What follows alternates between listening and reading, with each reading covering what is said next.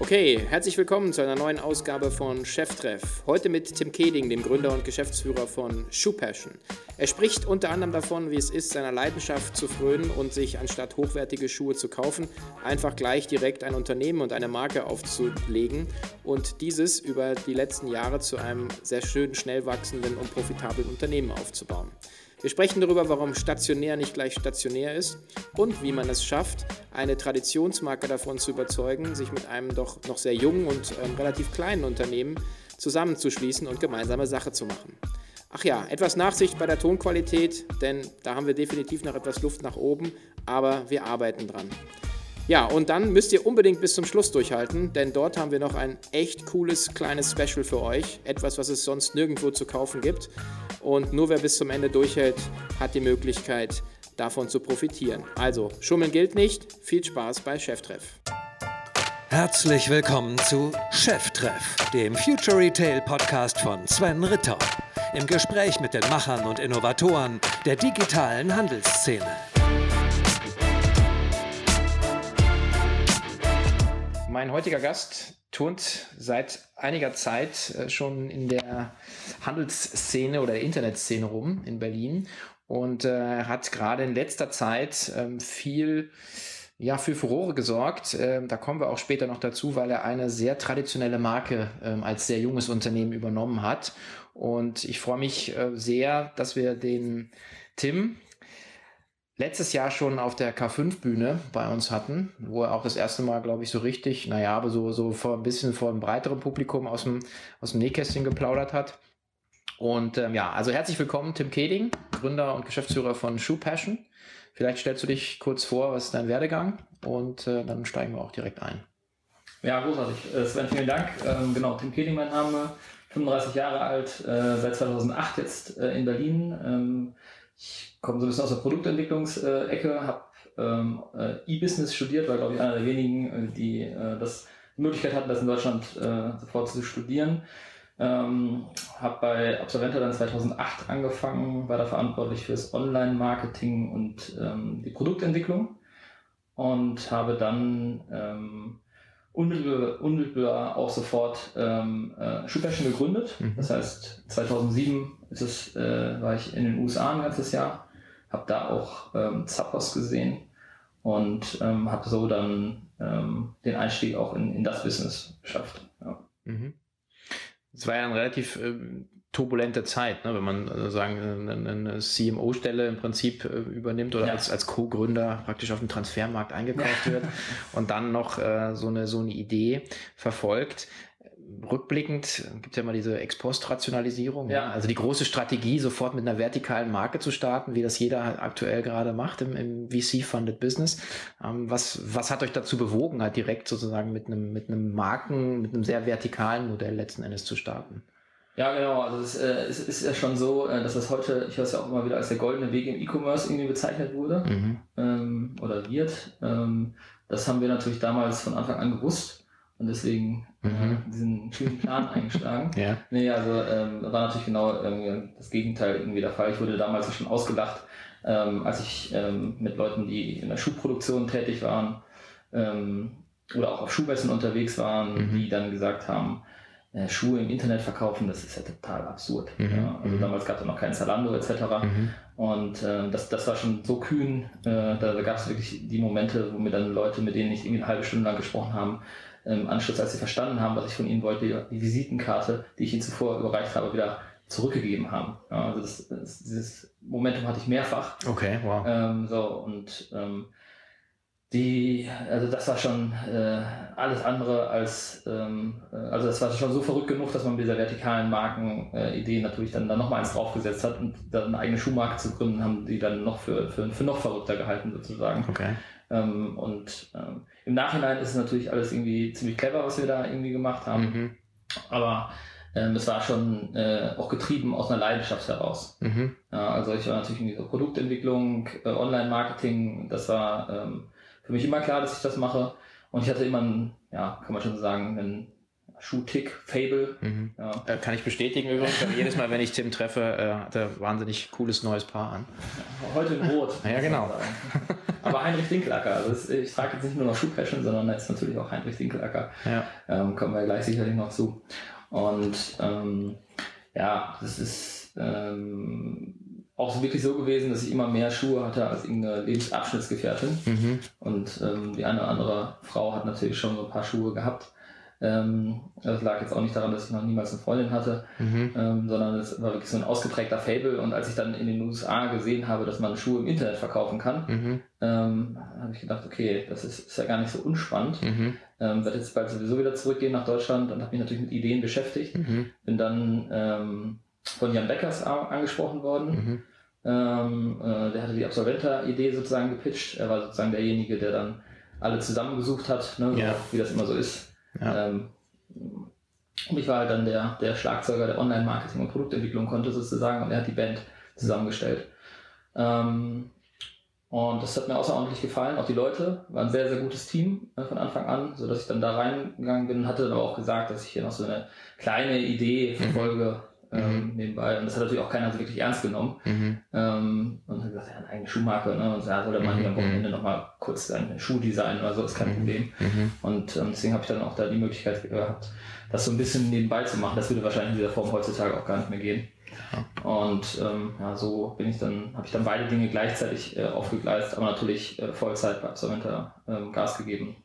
Den, den Sprung, den ihr da ja gemacht habt, der ist ja schon, äh, also nicht nur zu sagen, es ist eine Produktkategorie, die sozusagen noch nicht äh, digital oder online verkauft wird, sondern eben dann auch zu sagen, man etabliert letzten Endes eine Marke. Das ist ja, Ja. nochmal, äh, also heute, klar, ist es so ein bisschen, äh, kriegst du wahrscheinlich in jedem Pro-Seminar äh, von BWL oder Onlinehandel äh, mitgeteilt, du sagen musst mit einer Marke starten. Ja, Aber das ist natürlich dann schon nochmal auch nochmal ein Komplexitätstreiber. absolut. War das letzten Endes auch dem geschuldet, dass man nicht an die Marken rangekommen ist oder dass du Nee, gesagt hast, okay. Also es war wirklich von Anfang an klar für mich, Mhm. äh, dass ich nicht Händler sein wollte. mhm. Also ich habe mir auch die Frage gestellt und es Mhm. gab ja keinen Zalando zu dem Zeitpunkt, wo ich immer, Ja. gibt noch irgendwie, ähm, ich kann mich so erinnern, ich habe noch irgendwie so eine Kommunikation, bei Xing sieht man ja auch immer, was der erste Kontaktpunkt irgendwie war, Mhm. mit dem äh, David Schneider. Mhm. Ähm, so, Mhm. und dann hat er mir noch irgendwie geschrieben, ah ja, schöner Schuhblock, ne, Mhm. den ich da irgendwie aus SEO-Gründen schon mal aufgesetzt hatte, Mhm. äh, unter Schuhpassion damals. Ähm, also da hatten die noch ihren, ihren Testshop irgendwie Mhm. am Laufen. Also Mhm. auch da gab es schon irgendwelche Schnittpunkte, ohne dass man wusste, ne, was auf der anderen Seite eigentlich Ja. äh, passiert.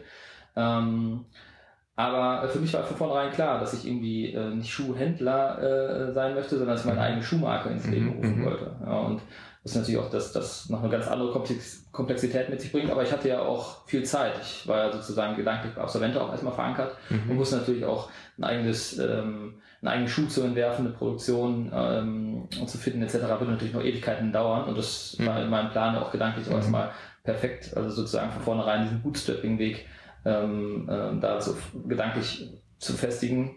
Äh, das, hat, das hat irgendwie gepasst. Und das wäre ja auch gar nicht irgendwie möglich gewesen, wenn wir sofort in den Schuheinkauf gegangen wären. Ja, Ähm, und ähm, diese ganzen Prototypings und solche Sachen, die dauern ja auch ewig am Anfang. ja. Ähm, Ist das dann auch letzten Endes wieder gespiegelt nochmal, weil ihr auf der Finanzierungsseite ja auch nochmal einen anderen Weg gegangen seid? Weil wenn jetzt jeder zu dir sagt, hier, ja, beste, beste Idee seit geschnitten Brot, schmeißen Sie das Geld hinterher. Wenn jeder denkt, du hast einen an der Murmel, dann kriegst du ja auch kein Geld. Also ihr seid ja auch einen, einen sehr anderen Weg gegangen, also nämlich über, über Darlehenskonstruktionen ne, von, Genau, von Banken. also, genau, am Anfang natürlich ähm, erstmal einen großen Teil selber finanziert. Mhm. Ähm, also so sechsstellig war es eigentlich schon. mhm. Ähm, das, das konnte man quasi auch mit eigenen Mitteln irgendwie stemmen. Und ähm, dann in der Tat äh, haben wir es auch relativ schnell geschafft, äh, profitabel zu sein, sodass man dann den Weg auch mit in Anführungszeichen klassischen, und damit meine ich jetzt nicht den Berliner Gründerraum, sondern ne, Mhm. äh, all, allgemein klassischen Bankenfinanzierungswege gehen konnte. Ähm, ja, aber wenn man nochmal irgendwie ein Stück zurückschaut, ähm, dann ist es für mich, glaube ich, auch klar gewesen, dass dieser Slot für diese Eigenmarke einfach da war, weil ich mir irgendwie die Frage gestellt habe, ähm, wer kennt denn überhaupt welche Schuhmarke? Ja, und wenn man dann 100 Leute fragt, äh, welche Schuhmarken man kennt, dann zählt erstmal jeder irgendwelche Sneakermarken auf. Ähm, ja, Und dann wahrscheinlich eine Handelsmarke, oder? ähm, ja, ja, genau. Und wenn man das dann reduziert und sagt, okay, jetzt äh, Ja. streichen wir alle Sneaker raus, Ja, ja. dann sagen wir mal im Business-Schuhbereich, Ja. ja, oder im, im hochwertigen Schuhsegment, wo genähte Schuhwerk Mhm. angesiedelt ist, nennen wir da mal zwei, drei Marken. Mhm. Ja. So, und wenn man sich die Antworten anschaut, dann sieht man schon, dass man ein völlig diffuses Bild bekommt. Mhm. Ja, dann Mhm. gibt es viele Leute, die sagen irgendwie Lloyd. So, äh, Mhm. genau, Okay. kann man nichts, nichts zu sagen, Mhm. aber das war jetzt nicht so die Orientierung, wo wir hingehen wollten. Ähm, und dann gibt es natürlich einige, die nennen dann die Aldens und Edward Greens und Mhm. äh, Alan Edmonds und ne, was man eigentlich dann so hören wollte. Mhm. Ähm, das sagen aber erstaunlich wenige. Mhm. Ja, Mhm. ähm, und das war damals äh, genauso. Und ähm, viele haben dann noch irgendwie Boss genannt. Ja, ähm, Klar. so, aber das ist, ist, die kommen ja auch eigentlich aus einem anderen Bereich. Ja, ja. So, und da habe hab ich eigentlich schnell gesehen, ah, okay, es, es gibt da offensichtlich in dem Bereich noch gar kein äh, gefestigtes Bild. Mhm. Und äh, warum jetzt nicht, äh, wo sozusagen die Schlacht äh, in einem neuen Medium wieder stattfindet, Mhm. ja, äh, da nicht auch mit neu starten. Mhm. Und wenn man sich dann irgendwie zurückschauend, ähm, nachdem dann die ersten Sales etc. stattgefunden haben, habe ich auch mit den ersten Kunden gesprochen und so, Mhm. Mhm. wie sie dann auch auf uns die Idee kommen, bei uns zu kaufen. Und äh, die haben klar gesagt, dass sie gar nicht gedacht haben, dass es uns nicht schon eh seit Ewigkeiten gibt, Mhm. ähm, aufgrund des Webseitenauftritts etc. Mhm.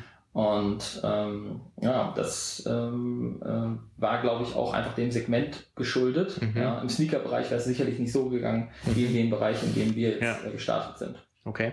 Und die, dass man letzten Endes ist das ja dann auch ein Modell, was dann auch langsamer wachsen kann. Genau. Wenn man sagt, man ist sozusagen äh, mit eigenfinanziert oder hat eine, eine Bank, wo sozusagen dann auch eine Renditeerwartung auf den Zinssatz ist oder dass man das tilgen kann. Ja. Aber nicht, dass man nach fünf Jahren oder sieben Jahren irgendwelche, wie heißt es so schön, Outlier-Performance-Verkäufe halt macht, oder?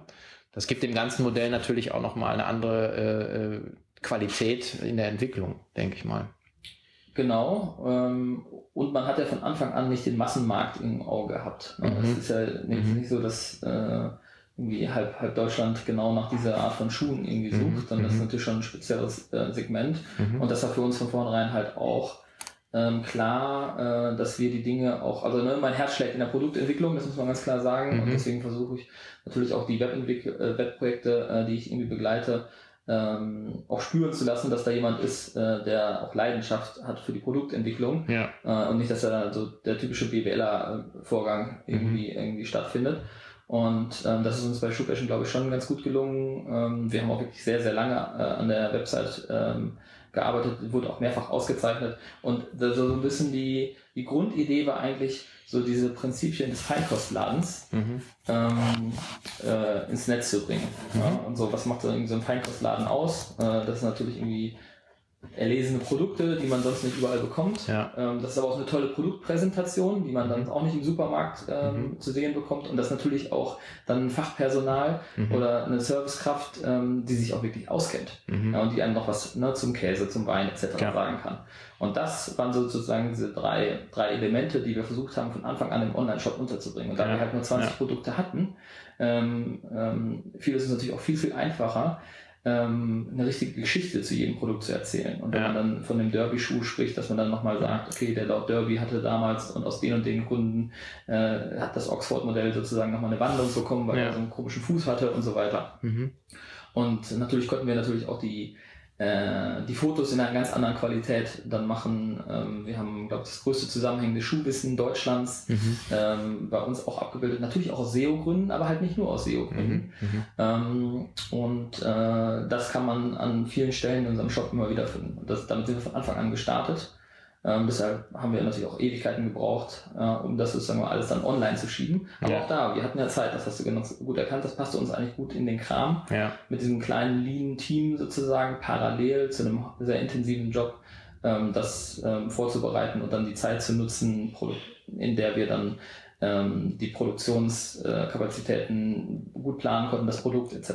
Wie, wie groß seid ihr heute? Ihr habt, glaube ich, so grobe Annahmen gemacht. Also irgendwie Zielsetzung, glaube ich, 25 Millionen Umsatz in sagen wir mal, 2020, glaube ich. Ne? So. Ja, genau, also wahrscheinlich nächstes Jahr. Okay. Ähm, Mhm. ähm, wir sind jetzt 130 Leute Wow. ähm, insgesamt, also mit der Transaktion, die wir jetzt gemacht haben. Mhm. Ähm, da sind jetzt nochmal also knapp 40 dazugekommen. Okay. Ja. Gut. Die, ähm, weil ihr auch gesagt habt, dieser Feinkostladen, ich hatte jetzt äh, auch gerade noch äh, kurz die Gelegenheit, äh, ich bin ein bisschen früher gekommen, um mir den Laden anzuschauen, wo wir jetzt auch gleich nochmal hinkommen zum Thema äh, stationärer Handel eigentlich. Ja. Äh, und da kann ich auch nur bestätigen von meiner Seite, dass sozusagen die, die, die Beratungskompetenz hier also extrem hoch ist. Man fühlt sich wirklich aufgehoben und eben nicht dieses typische, äh, Sie brauchen einen Schuh, ja, was denn soll er grün oder, oder gelb sein? Und dann, ja, passt doch, drückt ja. einmal drauf und kauft den. Also es ist wirklich ein ganz anderes äh, ans Service-Level. Letzten Endes trifft es natürlich dann aber auch natürlich die Erwartung des Kunden, weil man ja auch in einem Preissegment unterwegs ist, ähm, was eben, wie du ja gesagt hast, ein bisschen weiter, weiter oben liegt. Jetzt, ähm, ich habe es jetzt selber schon gesagt, im Prinzip die, die ersten Stores, habt ihr den ersten Store 2012 in Berlin auf, aufgemacht. Ja, genau. Und ähm, das ist ja immer so, äh, das kann ich, also da bluten mir eigentlich jetzt die Ohren immer schon, wenn dann immer gesagt wird, ja, schau mal jetzt online, äh, weiß auch nicht mehr weiter. Die machen eben jetzt einfach Geschäfte auf. Das ist so ein bisschen dieses Schlaflied, was sich der stationäre Handel ja singt. Mittlerweile jetzt nicht mehr ganz so, aber die letzten Jahre. Was ist denn eure Rationale gewesen? Ähm, ich kenne die Story, dass die Kunden bei euch im Büro angekommen sind, aber das, genau. deswegen macht man ja keinen Laden auf. Also ähm, oder doch? Ja, genau. Also äh, die Story ist in der Tat die, dass äh, findige Leute im Impressum unsere Adresse herausgefunden haben und dann im Absolventer-Office, wo wir damals Untermieter waren, ja. äh, gefragt haben in der fünften Etage, mhm. wo finden wir denn hier den Schuhladen? Mhm.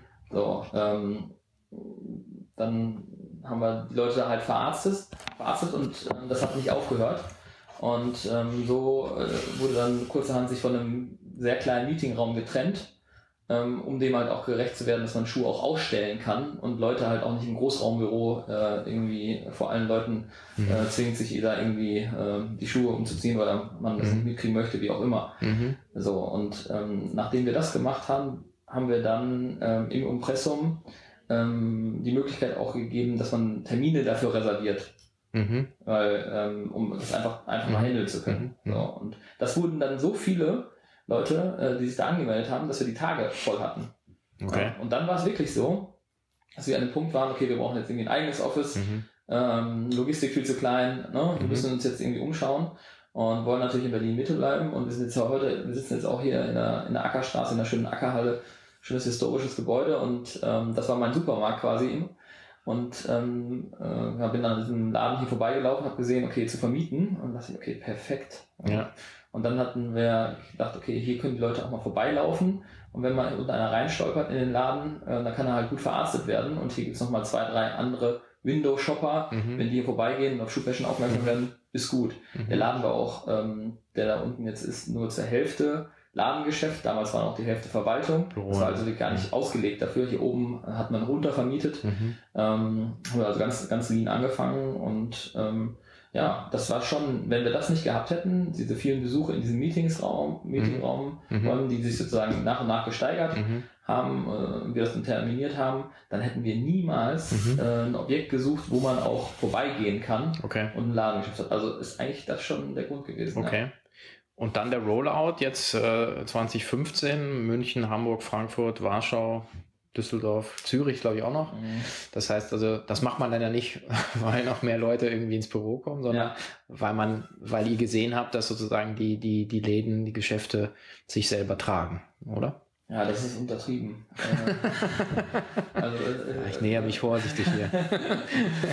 genau, also ähm, das ist wirklich so, dass wir dann wirklich überrascht waren nach dem ersten Jahr, als wir uns also, wirklich gesehen haben, ähm, wie viel äh, Umsatz man dann auch wirklich erwirtschaften kann, zumal wir hier auch wirklich sehr günstige Miete noch äh, bezahlen hier. Mhm.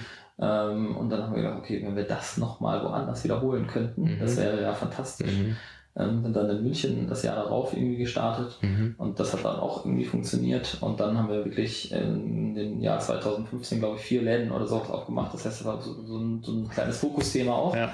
ähm, für uns und es ist wirklich so, dass jeder Laden, den wir dann aufgemacht haben, sich im ersten vollen Monat, den er dann sozusagen durchgelaufen ist, dass er da schon rentabel ist. Also dann waren jetzt nicht die ganzen Setup-Kosten, die da vorher reingeflossen sind und so. Ja. Ähm, aber auf, ähm, ähm, auf den Fixkosten ähm, und die Vari Variablenkosten, die man hat, ähm, spielen die locker im ersten Monat wieder rein. Ja. Und ich habe auch schon viele Leute äh, gesehen, die so ein bisschen in der Branche sich auskennen, gerade letzte Woche auch wieder mit jemandem getroffen. Und damit meine ich jetzt nicht die Internetbranche, mhm. ja, sondern aus dem Retail kommen und ganz erstaunt über unsere Zahlen. Mhm. Ähm, ja, also ich habe da eine ganz frische Perspektive. Mhm. Ich gucke mir auch nicht so wirklich an, ähm, wie der Handel das macht, mhm. ja, äh, mhm.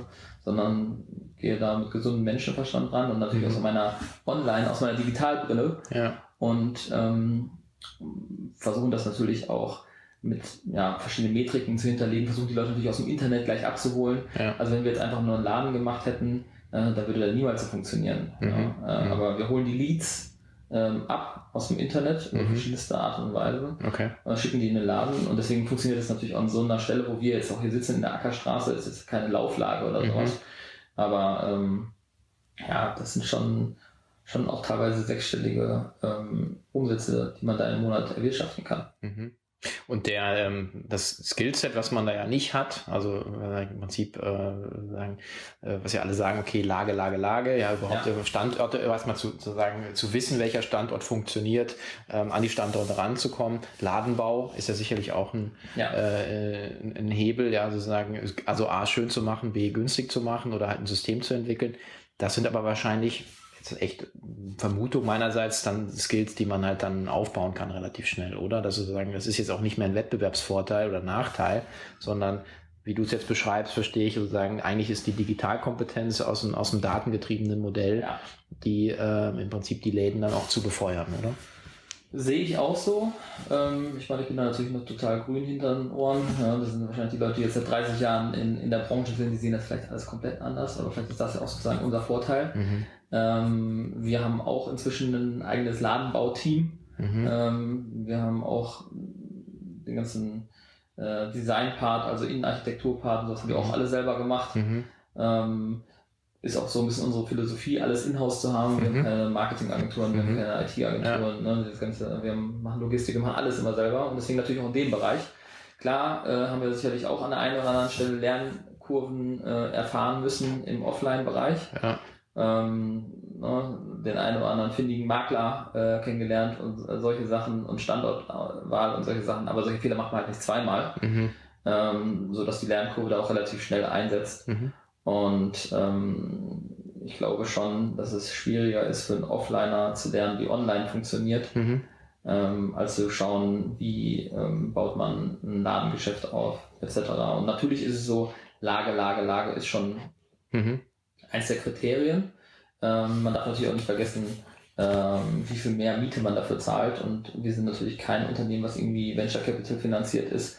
Das heißt, wir haben uns da nie in, äh, in der Mhm. ersten Reihe irgendwie hingestellt, sondern wir kunden jetzt immer noch so ein bisschen den Grenznutzen Mhm. von diesen 1A-Lagen und da gehen wir so langsam hin und Mhm. haben auch noch nicht so die optimale Mischung gefunden. Also die Lagen werden auch sukzessive besser bei uns. Kommen denn die Preise auch nicht darunter? Ich meine, das hört, das sagt er gar nicht, immer noch nicht, oder? Also, das ist ja echt äh, absurd, weil ich höre nur, also eher von ja, Händlern so ein bisschen hinter vorgehaltener Hand, dass die eigentlich aus ihren Verträgen raus wollen. Ja. Ähm, aber dass dann sozusagen die Neuvermietung äh, auf einem anderen Preisniveau stattfindet, ist, ist noch nicht der Fall, oder? Nee, leider nicht. Also ähm, es gibt offensichtlich immer noch mal irgendeinen, der dann, dann das, das doch noch mal nimmt. Also ich habe ja auch die Hoffnung, dass irgendwann mal diejenigen, die ja überhaupt kein Risiko haben und gutes Geld verdienen, sind die Immobilienbesitzer. Mhm.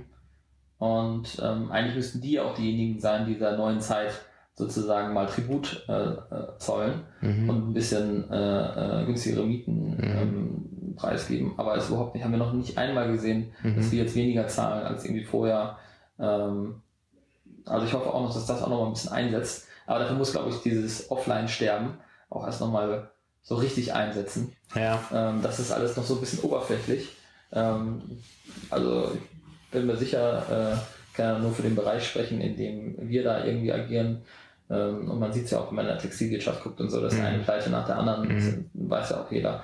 Ähm, aber das ist, glaube ich, auch noch oberflächlich. Mhm. Gerade auch diese ganzen Kleinhändler oder so, Mhm. die werden, glaube ich, auch richtig, richtig, richtig Probleme haben. Aber bis das nicht erst sich mal richtig äh, bemerkbar gemacht hat, Mhm. glaube ich, äh, freilich machen die Vermieter das natürlich nicht.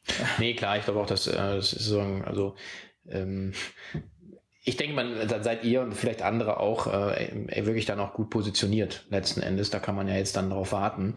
Ähm, oder es passiert nie, weil irgendwelche großen Immobilienfonds das wieder gekauft haben und ihren Anlegern irgendwas versprochen haben. Wer weiß es. Also die Zeit wird es zeigen.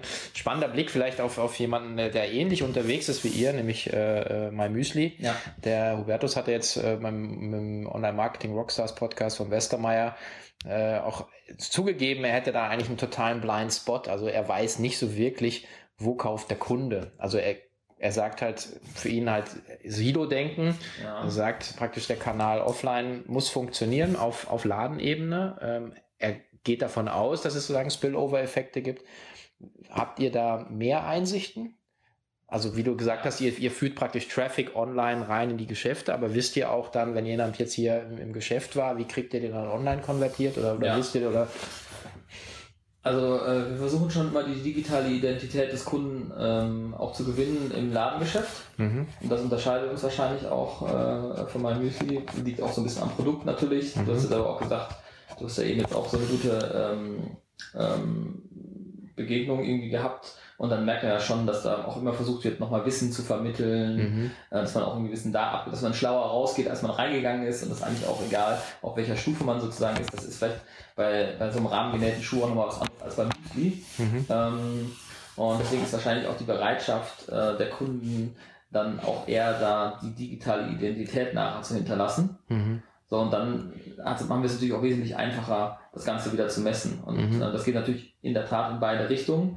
Ähm, wir versuchen halt die Leute aus dem Ladengeschäft natürlich dann auch wieder auf die Webseite zu bringen. Mhm. Und ähm, auch das messen wir. Also ähm, wir sehen schon, dass ähm, mehr Offline-Kunden ähm, nachher online auch wieder benutzt haben als andersrum. Mhm. Ja, also das messen wir auch sehr genau. Natürlich kann man es nicht ganz genau messen, weil nicht ja. jeder seine E-Mail-Adresse gibt und sowas. Ähm, aber da ist ganz klar ähm, eine Verbindung da. Mhm. Ähm, und es ist wirklich bei uns auch häufig so, dass man einmal diese Erfahrung haben musste, dieser physischen Begegnung. Mhm. Ja, mhm. Ähm, und es mhm. gibt dann auch, wir machen dann neue Läden auf. Wenn wir einen neuen Laden aufmachen, dann schreiben wir alle Kunden an, äh, die in der Region online schon mal gekauft haben. Ja. Dann kriegen sie auch einen, ein Offline-Mailing ja, mhm. und sagen, okay, wir machen jetzt in ihrer Stadt auf, etc. Dann, dann geht's los. Mhm. Und ähm, dann bringen die häufig auch nochmal irgendjemanden mit mhm. und denen auch sagt, okay, ne, ich wollte, ich, ne, ich beobachte euch ja schon die ganze mhm. Zeit, aber ich mhm. äh, Schuhe kaufen im mhm. Internet, ne, ist nicht. Mhm. Ähm, und jetzt seid ihr endlich mal da. Und häufig kaufen die nachher, äh, wenn sie dann Leisten wissen und wenn sie vielleicht wissen, ah, den gibt es auch wirklich. Manche Leute brauchen auch diese, diese Sicherheit, einen anschreien zu können oder zu Not aufs Maul hauen zu können, wenn es nicht so, das klingt, das klingt so ein bisschen, aber ist wirklich so. Ähm, und dann kaufen die auch online. Ja. Okay. Das heißt, ihr habt ein bisschen mehr, mehr Einblick in das ganze Thema. Ja, ich freue mich, dass ich auch unseren ersten Werbepartner in unserem Podcast begrüßen kann. Unsere Freunde von Spriker. Spriker, das ist die Shop-Technologie für alle schnell wachsenden Online-Unternehmen. Es ist definitiv mehr als eine Shop-Software. Es ist eigentlich ein Commerce-Betriebssystem, in dem man alle Use Cases als Händler, Marken und Hersteller abbilden kann. Ein modulares, agiles System, denn seien wir ehrlich, in einer Welt, in der es Dutzende Möglichkeiten gibt, den Kunden zu erreichen, geht es doch vor allen Dingen darum, fehlerfrei und personalisiert und vor allen Dingen deviceübergreifend den Kunden ansprechen zu können. Und dabei dreht es sich immer um Themen wie Backend und Daten. Und das genau bietet Spriker. Und mit über 30 Solution-Partnern findet man definitiv auch euren oder deinen persönlichen Spriker-Experten in deiner Nähe. Ihr habt auch die Möglichkeit, Spriker auf unserer K5-Konferenz zu treffen, nämlich am 22. und 23. Juni in Berlin. Dazu müsst ihr nichts anderes tun, als das Stichwort K5 an hello at spriker.com zu schicken. Wiederhole K5 und dann das Kennwort an hello at spriker.com und ihr erhaltet von uns Tickets zum Sonderpreis. Das ganze Team von Spriker wird da sein, aber auch die beiden Co-CEOs Boris Lokschin und Alex Graf. Und ähm, ja, wird eine super Sache. Ich finde es immer gut, wenn man die Leute trifft, die hinter dem Produkt stehen. Also rein in die Tasten, eine E-Mail an uns oder beziehungsweise an hello at spriker.com und trefft Spriker und seid vor Ort. Bis dann. Vielleicht springen wir einmal jetzt, äh, ist schon zweimal gefallen hier, rein in das Thema ähm, Dinkelacker. Ja. Letzten Endes die Sensationsnachricht äh, für die Schuhbranche. Ich, äh, du hattest es im, im Sommer, glaube ich, letzten Jahres schon mal so, also nicht, dass ich wusste, worum es geht, aber ich habe mir gedacht, okay, da, da ist irgendwas im Busch und dann kam halt das dann doch äh, recht ja, also recht prominent, ähm, nämlich letzten Endes eine, eine Traditionsmarke, eine Traditions Produktionsmarke, also wirklich eine Marke, die sozusagen einen eigenen Genau, Produktionsbetrieb Hersteller, hat, ein Hersteller. Also nicht nur ein Label, wo dann halt in Fernost oder sonst wo sozusagen ge gefertigt wird, zu kaufen. Und ähm, das ist ja jetzt, äh, ist ja schon so ein bisschen David, sagen, führt, führt Goliath so ein bisschen am, am Nasenring durch den, oder also durch, die- durch die Manege. Ja. Warum, äh, was, war, was, was war da jetzt die Überlegung? Mhm. Das ist für mich sagen offensichtlich klar in dieser Vertikalisierung. Aber, aber warum, warum so, so eine Traditionsmarke? Nochmal jetzt für euch. Ja.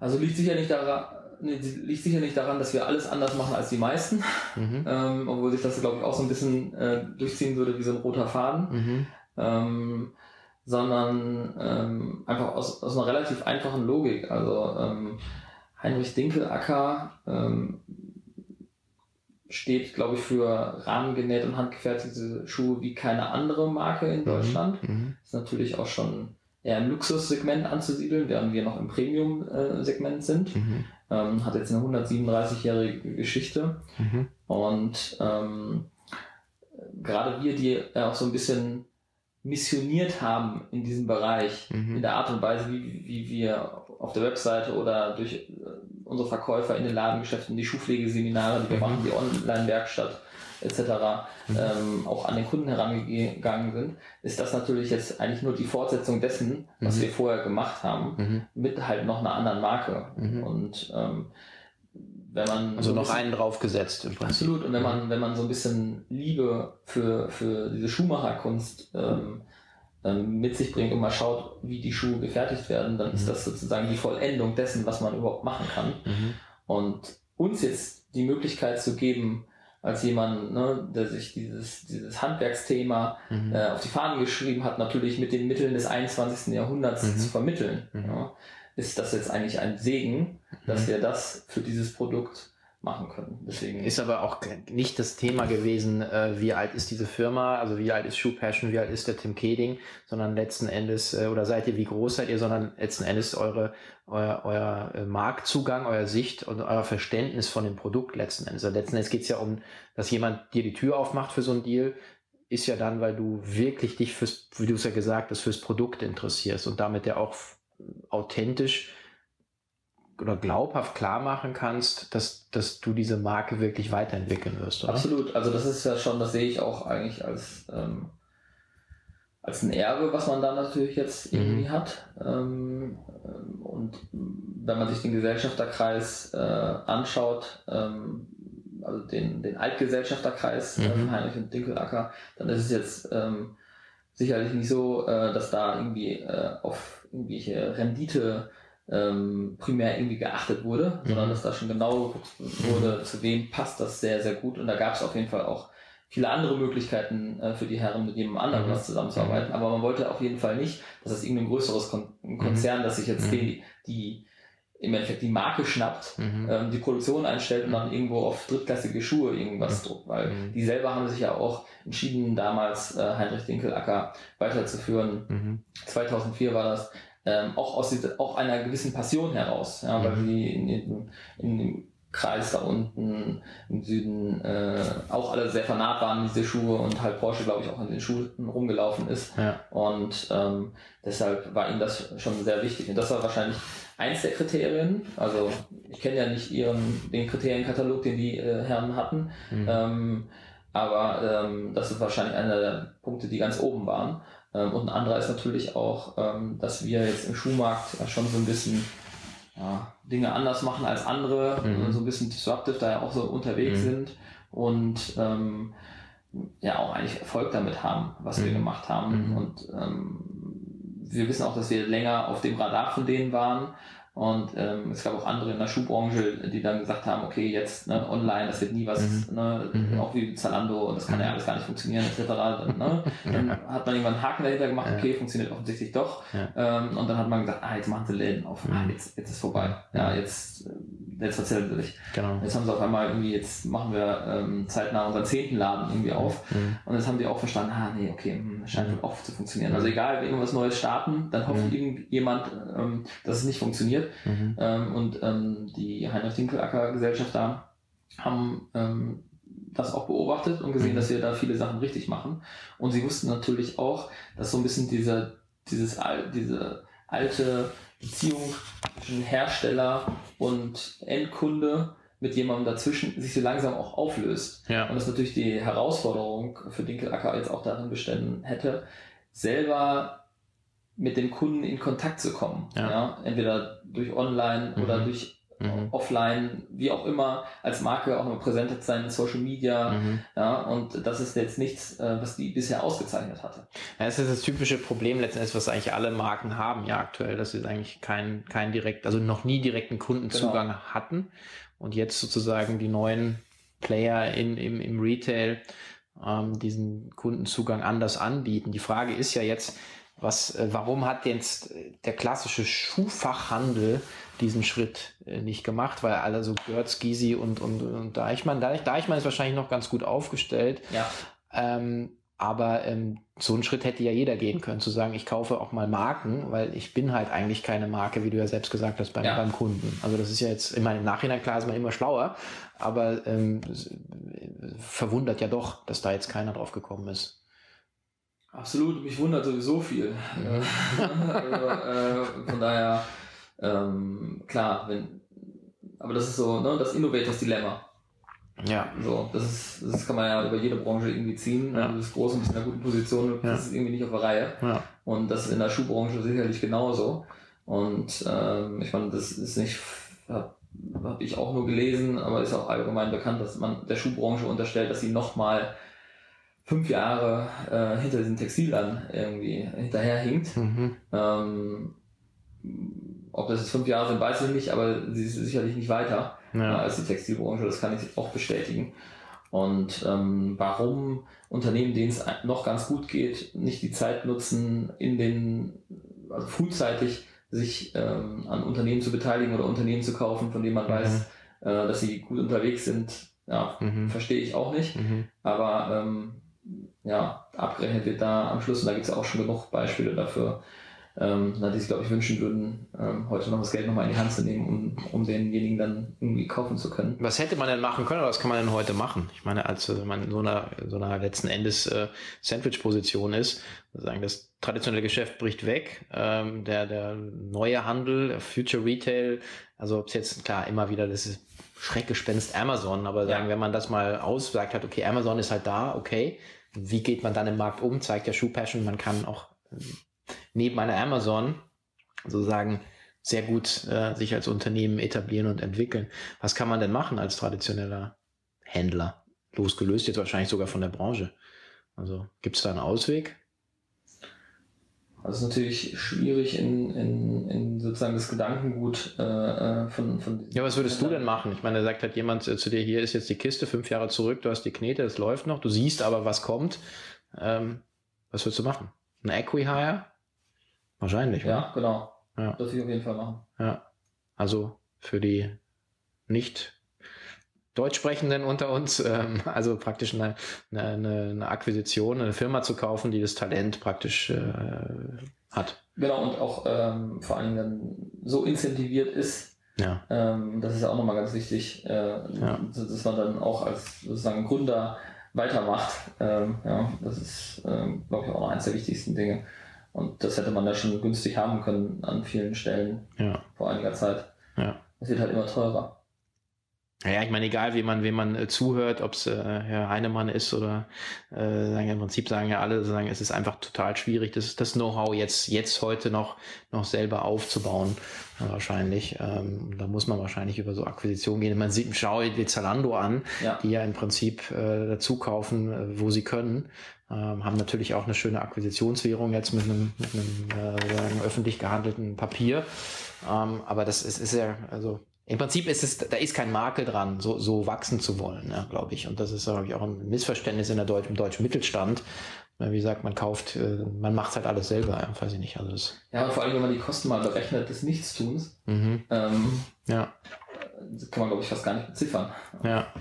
Wie ist denn das eigentlich, wenn man mal mit so, mit so jemandem wie dem Herrn äh, Wiedeking da sozusagen dann äh, am Verhandlungstisch sitzt? Das ist ja so ein Typ, den man aus der Presse kennt. Äh, äh, der hat schon auch echt sozusagen jemand, der einen riesen, einen riesen Laden äh, aufgebaut, geleitet hat, der stellt ja, ja auch was dar. Äh, wie ist denn das so, so eine Verhandlung? Ist das äh, sagen auf Augenhöhe? Kommt man übers Fachthema oder? Also ähm, ab, absolut, äh, das sind natürlich alles Unternehmen, auch Persönlichkeiten und er ist natürlich wirklich auch noch eine Legende, muss man ja schon so sagen. Ja.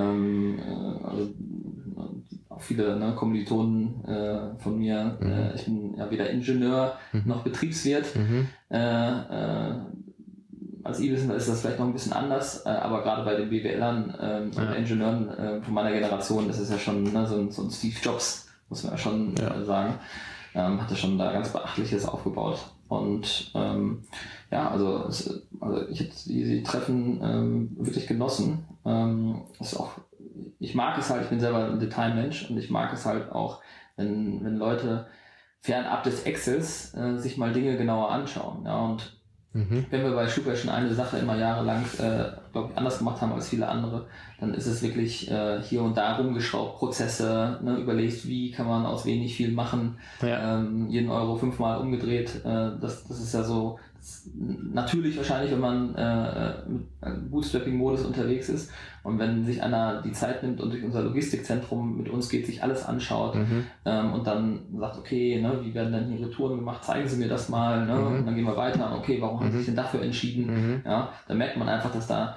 jemand mit sehr viel ähm, ähm, ja, Ingenieurskills mhm. auch vor einem steht, dem auch wirklich die Details interessieren. Mhm. Und das habe ich ganz selten erlebt. Mhm. Ja. Mhm. Ähm, und äh, das, das war schon beeindruckend zu sehen. Und weil wir, glaube ich, da an der Stelle auch gute Antworten immer hatten mhm. und nicht nur Antworten, sondern das auch gezeigt haben und warum mhm. wir uns für welche Sachen entschieden haben, mhm. ähm, haben wir, glaube ich, da auch schnell eine gute Ebene gehabt. Mhm. Und gleichzeitig ist es ja so, dadurch, ähm, dass wir nicht diesen klassischen Berliner Weg gegangen sind, ne, VCs etc., sondern dass wir dann in persönliche Haftung gegangen mhm. sind, mhm. ähm, dass wir eher langsam gewachsen sind. Ähm, ja.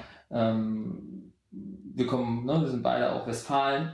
Ähm, das verbindet. Das, das, verbindet vielleicht auch ein bisschen. Mein Geschäftsführerkollege ist auch noch Ingenieur, ja. äh, hat auch sogar mal bei Porsche gearbeitet. Und ähm, da, das hat auf dieser persönlichen Ebene auch schnell äh, gestimmt. Mhm. Und äh, das sind sicherlich Sachen, die dann auch sehr wichtig sind. Ja.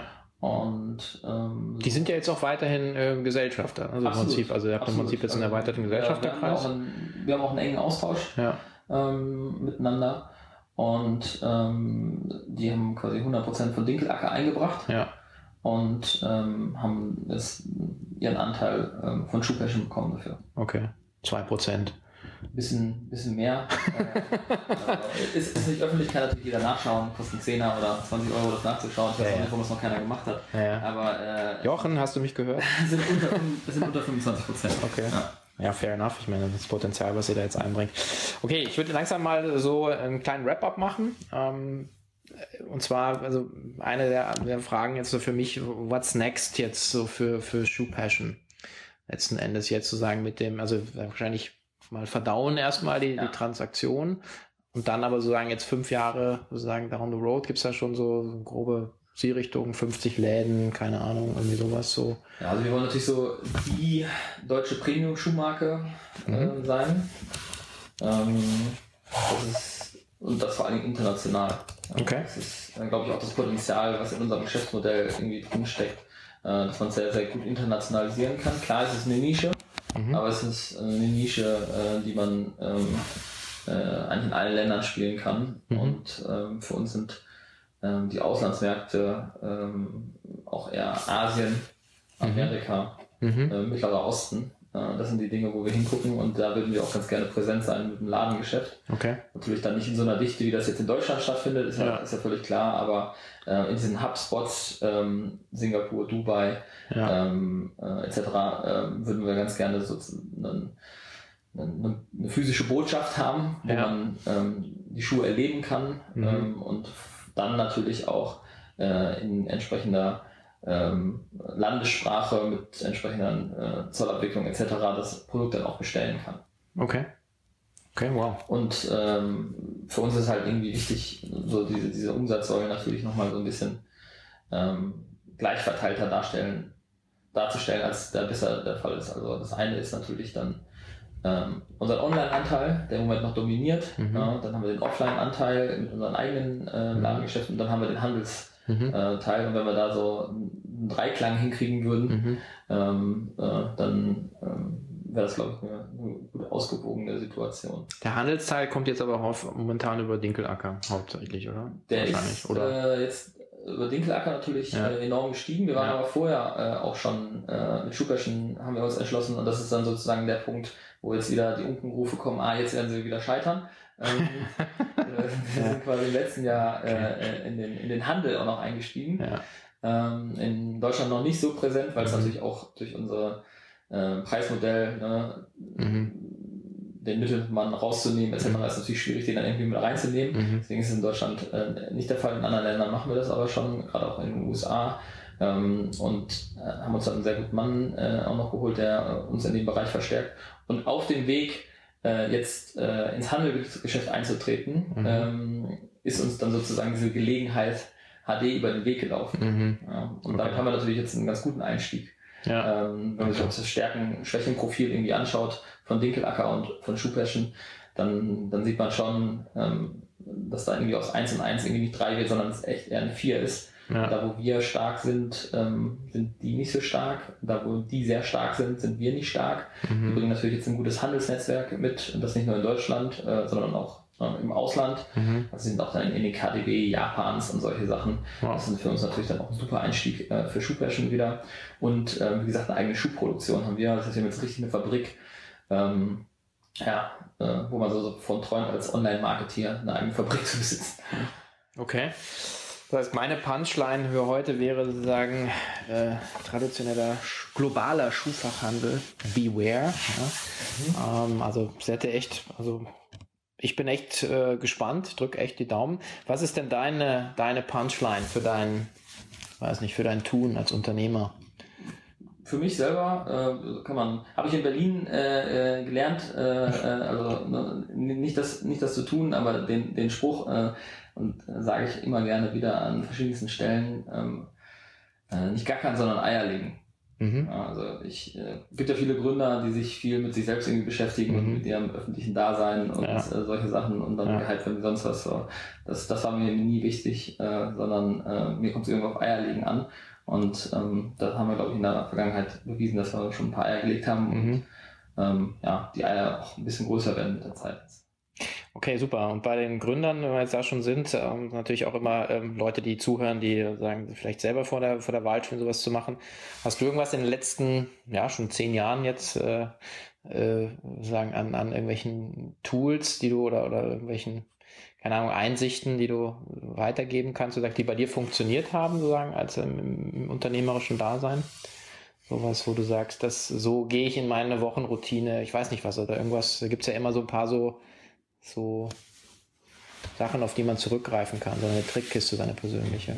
Ja, genau. Also es macht natürlich Sinn, sich mit diesen ganzen Persönlichkeitsentwicklungsbüchern äh, zu beschäftigen, Biografien äh, von erfolgreichen Leuten äh, zu mhm. lesen, das, das, das hilft. Ähm, ist, glaube ich, aber auch dann ab einem gewissen Stadium muss man das, glaube ich, auch mal so ein bisschen durch andere Dinge äh, ersetzen. Mhm. Ähm, also habe hab ich persönlich mal, mich sehr viel mit den ganzen Sachen äh, beschäftigt im Studium und so. Ähm, aber irgendwann auch für mich gesagt, okay, na, irgendwo, irgendwo ist noch ein Punkt, da reicht's. Und wenn man dann irgendwie anfängt äh, äh, zu meditieren und solche Dinge, mhm. dann hat man, glaube ich, dann, dann nochmal einen anderen Sprung. Das hat mir auf jeden Fall geholfen. Mhm. Und ähm, was natürlich irgendwie äh, Talent allein reicht nicht. Man muss, glaube ich, auch eine harte Disziplin haben und sich mit sich selber irgendwie streng sein. Mhm. Schmerz zuerst ist, glaube ich, eine so eine, so eine Sache, ne? die Sachen, die am schlimmsten sind, mit denen anzufangen. Mhm. Ähm, ich glaube, das bringt schon enorm viel, als mhm. wenige Leute machen. Mhm. Okay. Ja, dann hoffe ich, dass ähm, möglichst wenig Schmerzen ja. äh, jetzt entstehen in den nächsten äh, Monaten und Jahren und ich äh, freue mich auf ein Update dann äh, demnächst. Ich glaube, wir bleiben in Kontakt. Vielen Dank für die Zeit ähm, und für die Insights. Also ich fand das jetzt, wie ich es erwartet habe, sogar noch deutlich besser, aber wirklich äh, sehr, sehr spannend. Und ja, vielen Dank, dass ich hier da sein durfte. Vielen Dank, Sven. Großartig, dass du, dass du da warst und dass ich jetzt quasi ganz am Anfang schon dabei sein konnte. Genau. Warum hoffen, dass wir dich jetzt bald auch in Schuhplättchen sehen. Oder Heinrich Dinkelacker. Ja, ja, wir, wir, ich gehe gleich runter und wir probieren nochmal die, die Samt-Slipper an. Ja, ja, genau die. Alles klar. Schloss. Danke dir. Danke dir. Ciao.